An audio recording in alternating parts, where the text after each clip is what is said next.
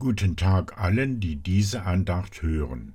Heute ist Donnerstag, der 29. Februar 2024.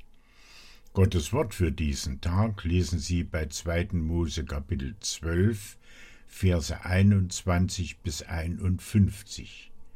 Der heutigen Auslegung ist der Vers 17 vorangestellt. Also zogen die Israeliten aus von Ramses nach Sukkot, sechshunderttausend Mann zu Fuß, ohne die Frauen und Kinder. Wir beten, Herr, rede zu uns durch dein lebendiges Wort und stärke unseren Glauben. Amen. Der Auszug beginnt. Sechshunderttausend Männer mit ihren Frauen und Kindern verlassen Ägypten.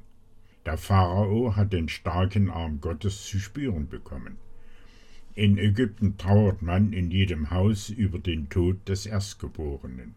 Israel dagegen ist wunderbar errettet worden. Sein Weg führt aus der Sklaverei in eine neue Zukunft. Unbekannt liegt es vor den Israeliten.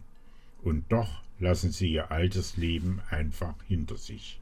Sie ziehen los im Vertrauen auf Gott. Er hat sie bisher nicht enttäuscht und er wird auch weiter zu seinen Verheißungen stehen. Also auf ins gelobte Land. Doch die Euphorie hält nicht lange an. Bald werden Stimmen laut, die lieber wieder zu den Fleischtöpfen Ägyptens umkehren möchten. Immer wieder klagt das Volk über Gottes Führungsstil. So lässt Gott sein Volk 40 Jahre in der Wüste umherziehen. Erst die nächste Generation wird das gelobte Land betreten.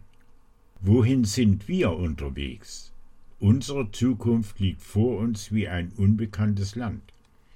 Vielleicht zweifeln wir, ob wir noch auf dem richtigen Weg sind.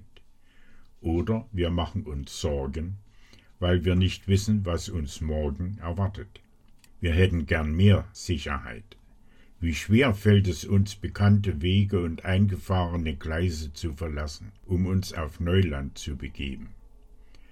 Dabei gelten auch uns Gottes Verheißungen.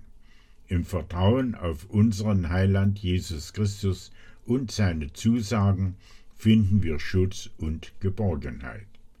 Er sorgt für uns und will uns an das herrliche Ziel führen, die ewige Heimat im Himmel. Dort hält er für uns eine Wohnung bereit. Jeden Tag geht er mit uns und führt uns Schritt für Schritt an seiner Hand.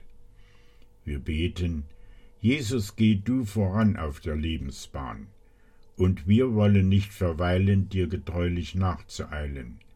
Führ uns an der Hand bis ins Vaterland. Amen. Unser Herr sei bei Ihnen mit seiner Hilfe. Amen.